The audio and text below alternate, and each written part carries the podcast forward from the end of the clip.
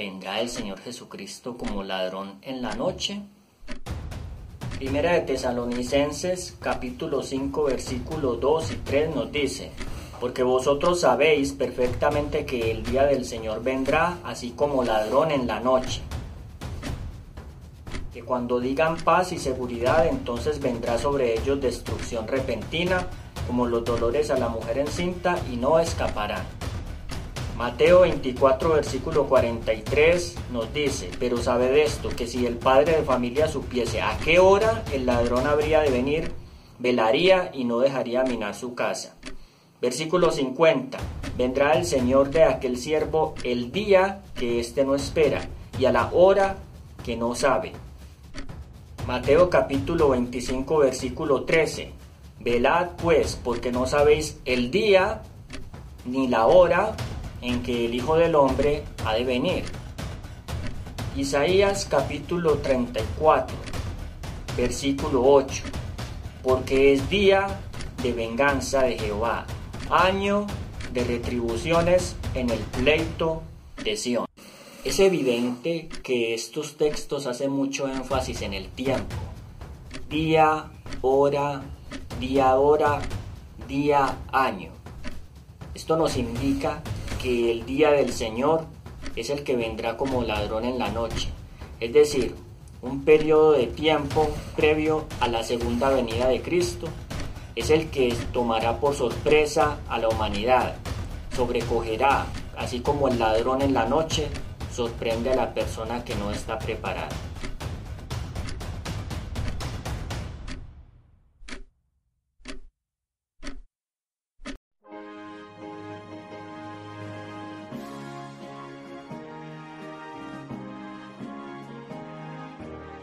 Como en los días de Noé, el fin del tiempo de gracia. Es muy importante, vamos a poner mucha atención y pidamos la ayuda del Señor para esta hora. Oremos. Padre Celestial, te agradecemos por tu misericordia al hablarnos a través de tu palabra. Danos entendimiento, Señor, y gracia para poder, para que tu palabra tenga sazón. A nosotros, oh Señor, nuestras almas que necesitamos consuelo, fortaleza y gracia no solamente para nosotros, sino para poder ayudar y compartir con todos los que nos rodean, nuestros hermanos, acá en Colombia, en Medellín y también alrededor del mundo y que gracias a tu misericordia nos ha sido concedido que podamos a través de las redes estudiar tu palabra. Aún mientras tenemos esta libertad, danos la fortaleza y la gracia, el valor y el deseo de hacer las cosas para ti con amor y para que te conozca el ser humano. Perdónanos, oh Señor, límpianos de todo pecado y bendice a los que están acá presentes en esta reunión. Que tu nombre sea glorificado, porque para siempre es tu misericordia y tu fidelidad. Te lo agradecemos todo en el glorioso nombre de Jesús. Amén. Dice así la palabra de Dios. Como fue en los días de Noé, así será en la venida del Hijo del Hombre.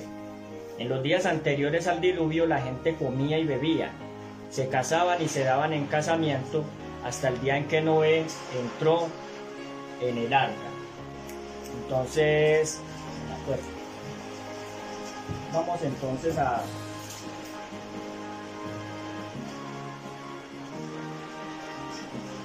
a tomar el versículo 20, 39.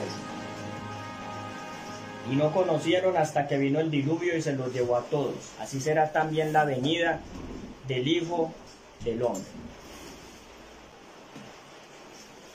¿Qué había en los días antes del diluvio? Gente que comían, bebían, se casaban y se dan en casamiento. No es que hubiera algo de malo en comer y beber y en casarse. Realmente eso es una condición muy normal de todas las sociedades humanas, ¿cierto? Pero el problema dice en el versículo 39 que no conocieron hasta que vino el diluvio y se los llevó a todos. Y Jesús dice, así también será la venida del Hijo del Hombre. Entonces, ¿qué es lo que sucede? Que el, lo que pasó en los días de Noé, similar a la venida del Hijo del Hombre, es el factor sorpresa. Y es que cuando vino el diluvio, se lo llevó a todos, no se dieron cuenta. Entonces, cuando venga la venida del Hijo del Hombre, se lo lleva a todos, no se dan cuenta. Pero como ya tuvimos la oportunidad del tema pasado, el sábado anterior, donde vimos que lo que viene como ladrón es el día del Señor, es decir, es el tiempo en que se van a manifestar los últimos acontecimientos asociados previos a la segunda venida de Cristo, entonces hoy lo que vamos a ver es qué es el ladrón, es decir, qué es el elemento sorpresa, que hace precisamente que los hombres no entiendan, así como nos está diciendo en este versículo, y hace que se los lleve a todos. Vamos al libro de Génesis, capítulo 6, capítulo 6, versículos 1 al 8.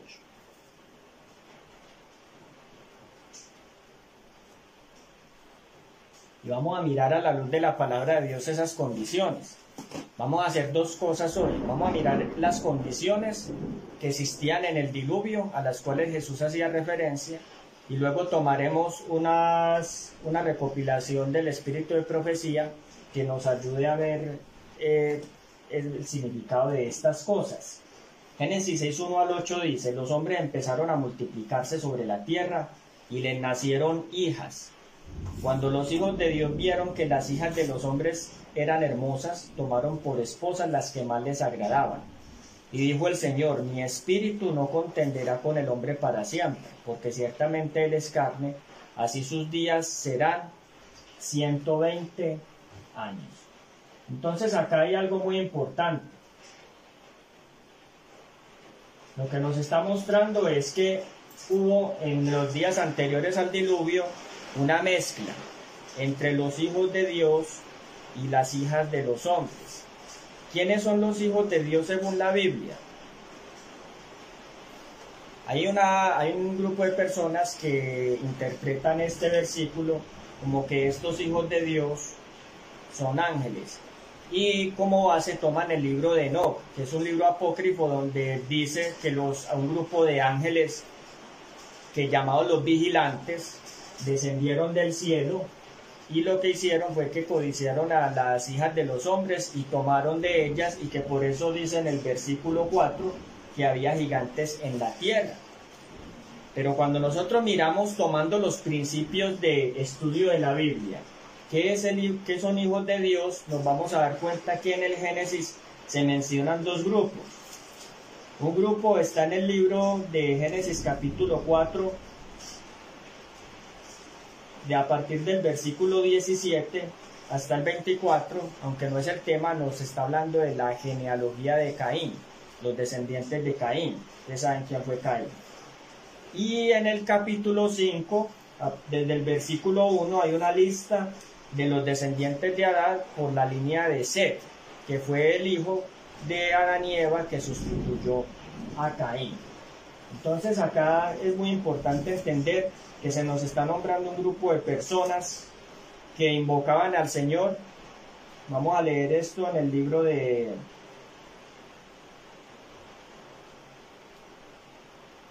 Vamos a leer esto en el libro de Génesis capítulo 4, versículo 25. De nuevo Adán conoció a su esposa y ella tuvo un hijo y lo llamó Ser, porque dijo ella, Dios me ha sustituido otro hijo en lugar de Abel, a quien mató Caín.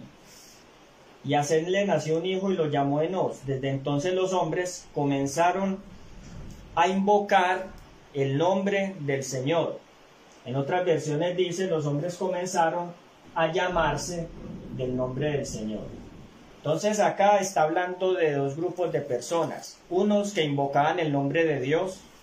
Y cuando nosotros leemos, por ejemplo, el libro de Juan, capítulo 1,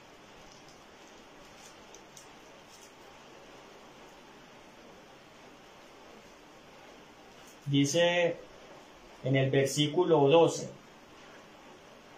y 13, pero a todos los que lo recibieron, a todos los que creyeron en su nombre les dio el derecho de ser llamados hijos de Dios. Estos no nacieron de sangre, ni por el impulso de la carne, ni por el deseo de un varón, sino de Dios. Es decir, la palabra de Dios nos está hablando de los hijos de Dios como aquellos que reciben esa facultad a todos los que creen en el nombre de Cristo Jesús. Entonces eso nos indica en la palabra de Dios que el Hijo de Dios hace referencia a esto, a los que creen en su nombre. ¿Qué nos indica esto? Que había un grupo de personas, descendientes de Adán, que creían en el nombre de Cristo, y había otro grupo de personas que no creían en el nombre del Hijo de Dios. Entonces, a los que no llama, a los que llama hijas de Dios, hijas, perdón, hijos de Dios, hace referencia a la genealogía de Adán por el lado de Seth. Pero a los que llama hijas de los hombres, está haciendo referencia a la descendencia de Caín. Cuando ustedes leen, por ejemplo, en Génesis capítulo 4, sobre la descendencia de Caín, ustedes van a ver que hay una lista de mujeres. Por ejemplo, en Génesis capítulo 4, nos dice en el versículo 17, Adán Caín conoció a su esposa, que concibió y tuvo a Enoch. Y Caín edificó una ciudad y la llamó Enoch, el nombre de su hijo. A Enoch le nació Irá, hay una lista de hombres acá, y dice en el versículo 19, Lamec tomó para sí dos esposas, una fue Ada y Sila. De ella Ada tuvo a un hijo que se llamó Jubal, y dice en el versículo 22, y a su vez Sila dio a luz a Tubal Caín. Y dice en el versículo 23, dijo la media a sus esposas, Ada y Sila, oíd mi voz. Es la primera vez que se nombra la poligamia en la Biblia. Entonces acá hay unos elementos muy interesantes, porque si usted lee en la genealogía de, de Adán, de Seth, en el capítulo 5, ustedes van a ver que no se nombra mujeres, sino que es una lista de hombres.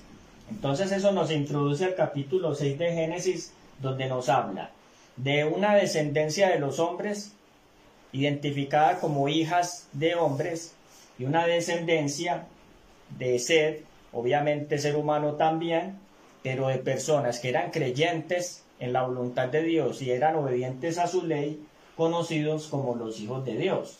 Entonces, una de las características del mundo antediluviano, en el capítulo 6, es que cuando los hombres, versículo 1, comenzaron a multiplicarse sobre la tierra, y le nacieron hijas. Los hijos de Dios vieron que las hijas de los hombres eran hermosas y tomaron por esposas a las que más les agradaban, ¿cierto? Entonces, ¿qué indica de que hubo una mezcla de dos genealogías? Los descendientes de Caín se mezclaron con los descendientes de Seth, el otro hijo de Adán. Y de allí, entonces, comenzó a haber en la tierra una apostasía generalizada. ¿Por qué? Porque al suceder esto, se mezclaron dos tipos de principios, unos que temían a Dios con otros que temían y querían obedecer a los hombres. Y cuando se hizo esa mezcla, desafortunadamente se produjo el resultado que fue la apostasía, es decir, el conocimiento de Dios se perdió en la tierra. Entonces una de las características de la segunda venida de Cristo es lo mismo, una mezcla entre la verdad y el error, una unión de principios entre lo, el gobierno de los hombres y los que temían y obedecían a Dios. Entonces, en el libro de Apocalipsis nos habla, vamos al capítulo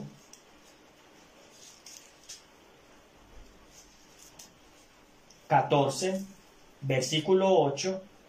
dando una amonestación que tiene que ser que ir a todo el mundo antes de la segunda venida de Cristo, nos dice, un segundo ángel lo siguió diciendo, ha caído, ha caído la gran Babilonia, la que ha dado a beber a todas las naciones del vino del furor de su fornicación. Y cuando usted lee en Apocalipsis capítulo 17, entonces ustedes van a ver que Babilonia hace referencia a una mujer que representó una iglesia apóstata que hizo alianza, según Apocalipsis capítulo 17, versículo 2, con ella han fornicado los reyes de la tierra y sus habitantes se han embriagado con el vino de su fornicación. Es decir, hay una mezcla. Así como en el, mundo antediluviano hubo una mezcla entre los hijos de Dios y las hijas de los hombres, en Apocalipsis hay una mezcla entre las iglesias que profesan seguir a Cristo con los reyes de la tierra. Y como resultado se produce que una confusión llamada Babilonia, una apostasía generalizada, ¿cierto? Que lucha contra los principios del gobierno de Dios. ¿Vamos bien hasta ahí? ¿Alguna pregunta, alguna inquietud? A los que se conectan a través, a través del Facebook, pueden dejar sus comentarios y sus preguntas a través de la caja del chat y a los que estamos en el Zoom pues pueden prender el micrófono y participar si necesitan aportar algo. Lo importante es que podamos interactuar y que el mensaje pueda quedar claro. Entonces esa era una de las condiciones. Vamos a leer la siguiente. Sigamos en el libro de Génesis capítulo 6, versículo 5, versículo 5. El Señor vio que la maldad de los hombres era que mucha en la tierra, que todo designio de los pensamientos de los hombres era de continuo solamente el mal. Entonces, ¿qué había? Mucha maldad, ¿cierto? Los hombres continuamente pensaban que lo malo, siempre había una tendencia a, hablar y a pensar que lo malo. Versículo 6, y le pesó al Señor haber hecho al hombre en la tierra y le dolió en su corazón. Y el Señor dijo, raeré de la tierra a los hombres que he creado, desde el hombre hasta la bestia, el reptil y las aves del cielo, porque me pesa verlos creado. Entonces la otra característica es que la maldad se generalizó, es decir, ya era abierta, no eran cubiertas, sino que ya los hombres, la mayoría de los hombres lo practicaban. Pero dice en el versículo 8, Noé halló gracia ante los ojos de Dios. Entonces la otra característica es que aunque había una maldad generalizada en la tierra, habría un grupo pequeño de personas en la tierra que todavía conservaría el temor a Dios, ¿cierto? Y su integridad. Y acá tenemos como por ejemplo a Noé. Entonces quiere decir que antes de la segunda venida de Cristo, tenía que haber una mezcla entre los hijos de Dios y las hijas de los hombres, que es lo que en Apocalipsis se llama Babilonia. También tenemos un aumento considerable de la maldad, generalizado a tal punto que solamente habría un grupo de personas en la tierra que estarían dispuestas a obedecer y, a reconocer la autoridad de Dios y exaltar los principios de su ley. Entonces, básicamente, eso es lo que Jesús está describiendo. Por eso, cuando volvemos al libro de Mateo, al texto inicial, Mateo capítulo 24,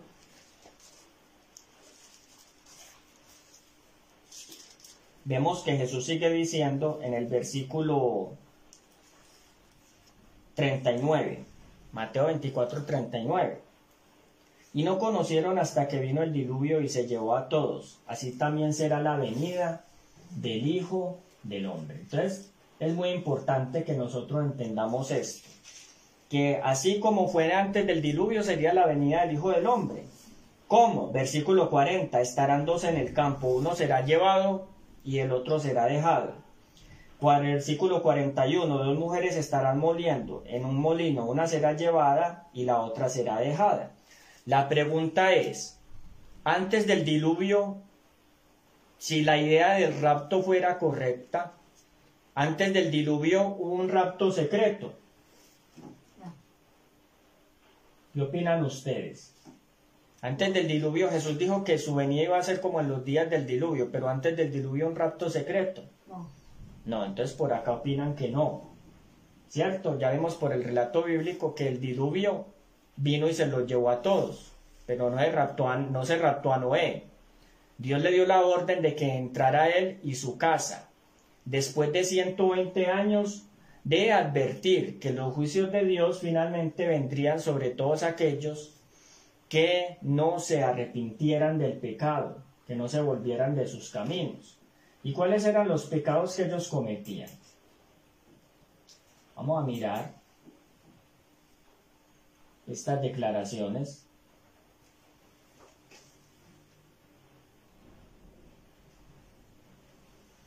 Patriarcas y Profetas, página 70. Dice así, los antediluvianos no procuraban más que satisfacer los deseos de sus orgullosos corazones y se aturdían en escenas de placer y perversidad. No deseaban conservar a Dios en su memoria, entonces buscaban el placer, eran orgullosos, ¿cierto? Dice, adoraban a la naturaleza en lugar de rendir culto al Dios de la naturaleza. La pregunta es, ¿hoy hay adoración a la naturaleza? ¿Hay culto a la naturaleza? Ustedes ven que hoy en día está creciendo, por ejemplo, el movimiento de protección del medio ambiente contra el calentamiento global. Pero si ustedes siguen, por ejemplo, estos movimientos, se van a dar cuenta que procuran exaltar a la tierra como la madre, ¿sí? Adoran a la tierra y no solo eso, sino que sostienen teorías que minan la confianza en el origen de la raza humana como proveniente de un creador y todo lo colocan a partir de la evolución de la naturaleza. Entonces hoy hay lo que existía antes del diluvio, adoración a qué? A la naturaleza. Glorificaban el ingenio humano. Hoy se glorifica el ingenio humano, sí. Hoy se exalta la humanidad, hay humanismo. ¿Qué significa eso, hermanos? Que se, como hay un avance tecnológico, un desarrollo científico, se le da más prioridad a lo que establece la ciencia y la tecnología como lo que debe ser los principios que deben de regir una sociedad o nuestras creencias, incluso en cuanto al origen del mundo, descartando y sepultando las verdades de qué, que ya estaban escritas desde hace miles de años en la palabra de Dios. ¿Qué más hacían los antediluvianos? Glorificaban el ingenio humano, adoraban las obras de sus propias manos y enseñaban a sus hijos a postrarse ante imágenes esculpidas. Hoy hay una adoración similar, sí la hay, la hay generalizada. De hecho, ayer, por ejemplo, aunque no vamos a entrar en esos detalles, hubo una oración mundial para consagrar a María, por ejemplo, a Rusia, por causa de la guerra. Pero ¿de quién es el mundo? En el Salmo capítulo 24, desde el versículo 1 nos dice, de Jehová es la tierra y su plenitud. Entonces, si a alguien hay que consagrar, a alguien hay que procurar entregarle la tierra, es al, a su autor, al creador, ¿cierto? Por eso el mensaje de Apocalipsis 14, desde el versículo 6, está ante cuando dice, temed a Dios y darle gloria y adorad al que hizo el cielo y la tierra, el mar y las fuentes de las aguas. No hace referencia a otra persona. A la madre de, de Cristo no hace referencia como tal. Apocalipsis habla de adorar al Creador, al que hizo el cielo y la tierra, el mar y las fuentes de las aguas. Apocalipsis 14, 7. Pero entonces esa era una de las características que había en el mundo antediluviano. Vamos entonces a mirar más características porque esas son las condiciones en que se debe encontrar el mundo antes de la segunda venida de Cristo. Página 71, Patriarcas y Profetas. No se respetaba el vínculo matrimonial ni los derechos de propiedad. Es decir, había un abuso, una toma por la fuerza de todo lo que no fuera propio. No se respetaban los derechos de propiedad. ¿Qué me dicen ustedes respecto, por ejemplo, a las cosas que han ocurrido en estos días y pongámoslo como ejemplo lo que ha sucedido, por ejemplo, con las sanciones a Rusia. No vamos a entrar en detalles de ese conflicto, pero ustedes saben que una de las cosas que ha sucedido es una serie de sanciones que buscan bloquear y debilitar económicamente a Rusia. Pero el problema no es que se hayan tomado las sanciones contra el gobierno ruso. Ustedes saben que estas han sido dirigidas contra todos los que sean rusos, los ciudadanos del común que nada tienen que ver con esto. ¿Y cuál ha sido, por ejemplo, una de las cosas que se han hecho? Se han bloqueado cuentas bancarias. Miles de cuentas bancarias se han bloqueado. Ustedes saben lo que significa usted tener su plata en un banco y que de un momento a otro, por la decisión de un gobierno, le quiten a usted todos los ahorros que tenía. Pues eso sucedió en estos días. Y miren que en los días de los, de los antediluvianos no se respetaba el derecho de propiedad. Entonces, ¿estamos o no estamos en las condiciones del mundo como antes del diluvio? Claro que sí, ¿cierto? No se respetaba el vínculo matrimonial. Hoy hay un respeto por el vínculo matrimonial, ¿no? El matrimonio es algo que se toma y se desecha o se realiza en, personas de todas las categorías, todos los géneros, como se habla ahora. Ahora hay géneros para todo, ¿cierto? Entonces, el principio sagrado original que se le dio al matrimonio ya no se respeta. Lo mismo sucedía los días anteriores al diluvio. Dice acá, cualquiera que codiciaba a las mujeres o los bienes de su prójimo los tomaba por la fuerza y los hombres se regocijaban en sus hechos de violencia. Gozaban matando los animales. Hoy existe en día eso, sí. El consumo de la carne como alimento los volvía aún más crueles y sedientos de sangre, hasta que llegaron a considerar la vida humana con sorprendente indiferencia. Y eso es lo que hay hoy. Una forma desconsiderada de tratar la vida humana. Mueren miles de personas sin razón alguna. Se pone un hombre celoso y mata a la mujer.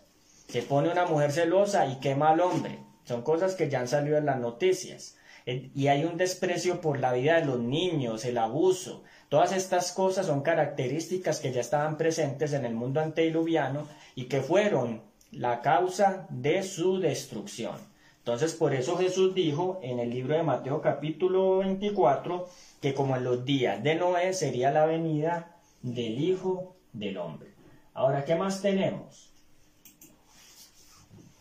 Que hubo un momento, Jesús dice en Mateo capítulo 24, que los antediluvianos no conocieron hasta que vino el diluvio y se lo llevó a todos. ¿Qué significa ese no conocieron? Entonces es muy importante que nosotros entendamos eso. En el libro de Génesis volvamos.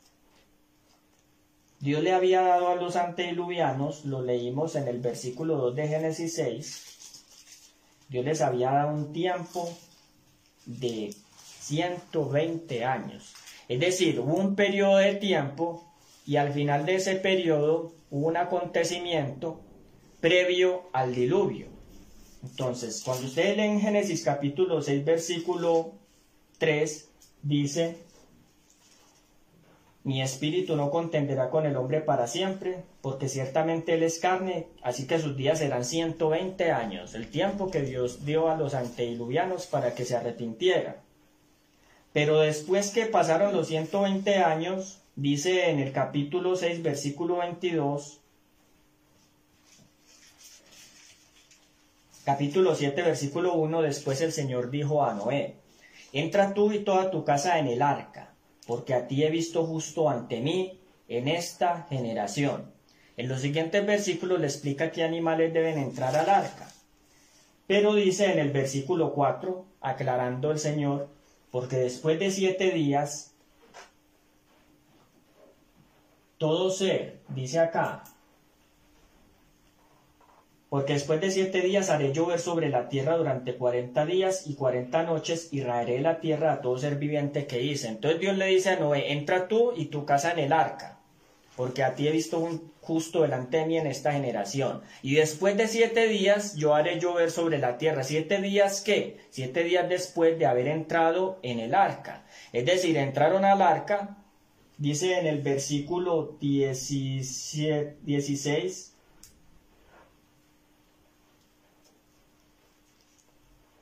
Vinieron macho y hembra de toda carne, como Dios lo había mandado, entraron al arca, pues, y el Señor cerró la puerta.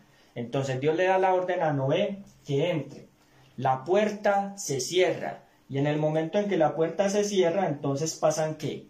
Siete días, y dice el versículo 17, el diluvio duró 40 días sobre la tierra. Entonces hubo un tiempo de espera en el cual Noé permaneció dentro del arca, la gente todavía estaba afuera sin ver el diluvio, pero ya la puerta de oportunidad, la puerta del arca se había cerrado. Entonces cuando Jesús dice, como en los días de Noé serán los en los días del Hijo del Hombre, la segunda venida de Cristo es porque poquito antes que vengan los juicios de Dios finales, la destrucción final, que Él ha decretado precisamente para destruir al impío y la tierra en su estado actual Precisamente eso es lo que va a suceder. Se cierra la puerta, pero ahora ¿cuál es la puerta que se va a cerrar? No es el arca ya literalmente, pero hay una puerta que se cierra, porque se termina un tiempo que Dios había determinado. Y cuando ya ese tiempo se completa, entonces viene el que viene la destrucción. Ya vamos entonces a terminar esta parte. Acá en el Zoom se nos va a cerrar y vamos a dejar el siguiente enlace para que entren a lo que falta en la reunión. ¿Qué vamos a tocar en la segunda parte? Vamos a tomar lo que significa esa puerta y cuál es la puerta del arca que se cierra ahora y por qué, como en los días del diluvio, va a tomar por sorpresa a los seres humanos. Pero si nosotros entendemos bien estas cosas y comprendemos qué es lo que Dios está esperando de nosotros ahora, no nos tiene que tomar por sorpresa. Entonces vamos a mirar lo que significa esta puerta, para que le demos entrada a lo, a lo que veníamos hablando o lo que significa entonces el fin del tiempo de gracia. Entonces, en la palabra de Dios, cuando el Señor va a ejecutar algo que tiene que ver con juicios, él ya vimos a través de Génesis capítulo 6 que Él da un tiempo determinado durante el cual se tiene que dar la oportunidad al ser humano de escuchar un mensaje. No pregonó, era pregonero de justicia, él pregonó un mensaje y se tenía que dar tiempo a que la gente lo asimilara, ya fuera para que lo aceptara o lo rechazara. Cuando finalmente las personas rechazaban el mensaje, era el tiempo cuando se ponía límite a la misericordia de Dios y se efectuaban estos juicios. Entonces acá hay un elemento muy esencial para el cierre de la gracia y tiene que ver con el mensaje.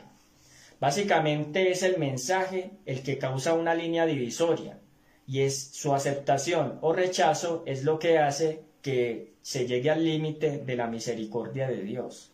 Entonces, por eso es que es tan importante el mensaje de la palabra de Dios.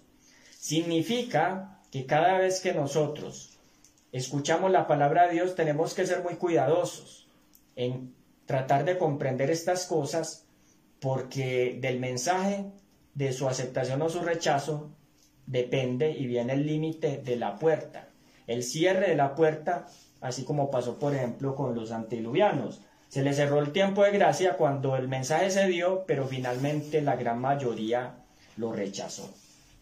Vamos entonces a tomar esto. Bueno, entonces acá hay un mensaje, Luis Mariano, todos los días son como los días de nueve, pero hoy estamos más cerca del tiempo de la bebida de Dios. Bueno, y cada día más, sí. Se está acercando la venida, la venida de Dios, sí. Así, Estamos en un tiempo como en los días de Noé, pero lo que pasó en el mundo antediluviano, previo al diluvio, fue una condición más propiamente de lo que está sucediendo ahora, porque el mal se fue desarrollando con el tiempo. Y hoy en día, sí son todos los días como en los días de Noé, pero hoy en día, porque son tiempos precisamente que están anunciando por medio de estas señales que Jesús dio que la venida del Señor Jesús está cerca. Le agradecemos por su comentario. Vamos entonces a mirar. Dios siempre dio un tiempo de plazo con un mensaje de arrepentimiento. Por ejemplo, tenemos otras, hay otras formas de verlo. Está, por ejemplo, en el libro de Génesis. Vamos a mirar Génesis capítulo 15. Dios se encuentra con Abraham y le dice Dios, Génesis 15, 13.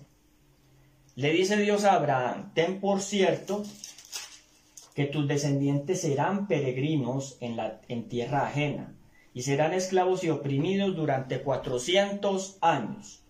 Pero yo castigaré a la nación a quien servirán. Después saldrán con gran riqueza.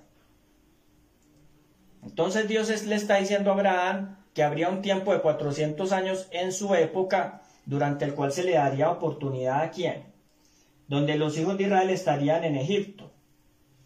Dice en el versículo 16, y en la cuarta generación, o cuando estén terminando los 400 años, volverán acá, porque la maldad del amorreo aún no ha llegado al colmo. Es decir, la maldad de los cananeos iba a tener un límite. Cuando esa maldad llegara al colmo, es decir, se generalizara a tal punto que ya Dios viera que no era posible a través de un mensaje de arrepentimiento, y de todas las evidencias que él dio, por ejemplo, sus señales en Egipto, que ellos se volvieran de corazón en arrepentimiento y se volvieran de sus pecados, entonces sería el límite para los amorreos. Esos periodos también los encontramos, por ejemplo, en otras partes de la Biblia. Por ejemplo, en el libro de, ustedes conocen la historia de Jonás, ¿cuánto tiempo le dio Dios a los de Nínive para que se arrepintieran. Después que les dio un mensaje, primero vino el mensaje, y el mensaje tenía un tiempo, y ese tiempo